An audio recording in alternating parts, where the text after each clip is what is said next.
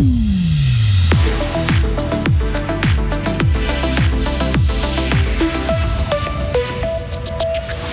La biodiversité se porte mal en Suisse et l'action politique est insuffisante. Hausse de salaire de 2% et demi, pas suffisante pour l'un des principaux syndicats du pays.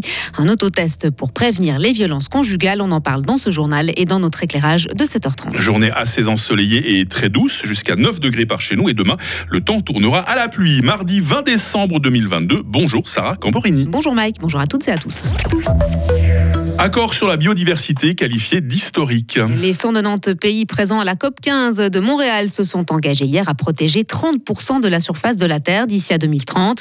Cet accord doit permettre de sauver les espèces et les milieux naturels en voie de disparition. Il aura fallu au total 4 ans de négociations, 10 jours de sommet pour parvenir à ce texte.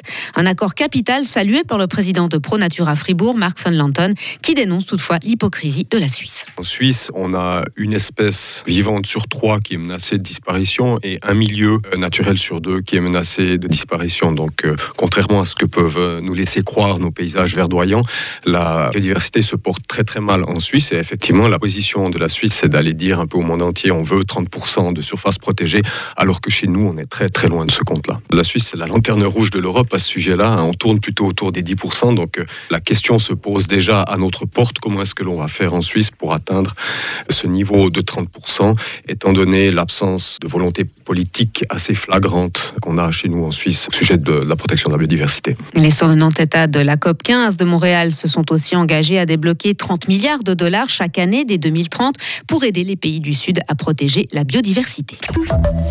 Les salaires de très nombreux travailleurs vont augmenter l'année prochaine. 97% des employés couverts par Travail Suisse bénéficieront d'une hausse pour compenser en partie l'inflation, car en moyenne, les salaires seront revalorisés de 2,5% selon la fêtière syndicale, ce qui est toutefois en dessous de l'inflation qui devrait atteindre, elle, les 3% d'ici la fin de l'année. Le responsable économique de Travail.Suisse, Thomas Bauer. C'est pas assez. On a besoin d'une compensation des salaires pour l'inflation et surtout pour les bas salaires. On pas content avec les négociations qu'on a eues. Il y a beaucoup des employeurs qui ont un peu perdu cette idée. C'est pas acceptable. C'est pour ça qu'il faut avoir une augmentation des salaires automatique si on a une hausse de prix. Le Travail suisse demande que la compensation du renchérissement ne fasse plus l'objet de négociations annuelles, mais qu'elle soit intégrée à la convention collective de travail. Détecter précocement la violence entre conjoints. C'est l'objectif d'un autotest mis en ligne par l'association genevoise avec aide aux victimes de violences en couple.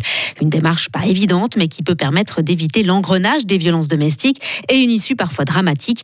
Un outil très utile, estime Martine Lachaclair. Elle dirige Solidarité Femmes Fribourg Centre la Vie, qui intervient quand les violences sont déjà installés. Nous, on est vraiment une association qui vient en aide aux victimes et j'ai envie de dire malheureusement un peu trop tard puisque les personnes nous appellent quand elles se rendent compte qu'elles sont victimes de violences et souvent euh, elles sont victimes de très graves violences, elles sont prises dans un cycle infernal, elles ont des enfants et c'est extrêmement compliqué de s'en sortir.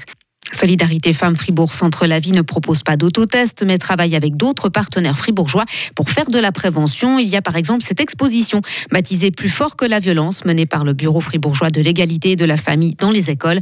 Son but, sensibiliser les jeunes qui vivent leur première relation à la thématique de la violence domestique. On en parlera plus en détail dans notre éclairage de 7h30. Une décision qui pourrait ouvrir la voie à des aides substantielles. L'Ukraine va en effet suivre les préconisations du Fonds monétaire international. Kiev s'est engagé à des réformes concernant notamment la collecte d'impôts, la transparence et l'indépendance de la Banque centrale. De quoi rendre possible des financements. Le pays a besoin de plus de 40 milliards de dollars. Et enfin, la Banque d'Angleterre a dévoilé ce matin les premiers billets à l'effigie de Charles III, le nouveau roi d'Angleterre. Les coupures entreront en circulation mi-2024 seulement, alors que les premières pièces à son image sont déjà utilisées depuis le début de ce mois. Les anciens billets arborant le visage d'Elisabeth II restent toutefois valables. Quel beau profil, Charles III, vous avez vu sur les billets. Hein, et de belles oreilles. Ah oui Oh, ça, c'est pas gentil, ça. Oh, la vanne. Non, non. facile en plus. oui, alors, c'est vrai, il a jamais entendu celle-ci. On vous entend avec plaisir toutes les 30 minutes, Sarah Camporini. Vous êtes la voix de l'info sur Radio Fribourg. Retrouvez toute l'info sur frappe et frappe.ch. Votre météo, 7h06 sur Radio Fribourg. Cette journée de mardi va être assez ensoleillée, elle va être douce. Possibilité de brouillard hein, ce matin, en particulier dans la région des Trois-Lacs et les passages nuageux pourront être importants cet après-midi, surtout en direction du nord. Alors, le thermomètre, c'est déjà très doux ce matin hein, pour la saison, en tout cas 3 degrés à Charmey et jusqu'à 9 degrés cet après-midi à Fribourg. Ça se gâte au baromètre demain mercredi, un temps très nuageux avec des pluies, en particulier le matin. Température minimale 2 degrés, maximale 9 degrés. Euh, jeudi et vendredi resteront pluvieux ils resteront doux pour la saison, maximum 11 degrés. Samedi 24 décembre s'annonce changeant avec 13 euh, degrés. J'espère que le Père Noël ne se perdra pas dans le ciel parce qu'il y aura beaucoup de nuages. Et puis dimanche, jour de Noël, devrait être ensoleillé. Il fera dans les 11 degrés. Nous sommes mardi 20 décembre, 354e jour. Bonne fête les Isaac, bonne fête les Jacob. Bienvenue au soleil à partir de 8h12 jusqu'à 16h45.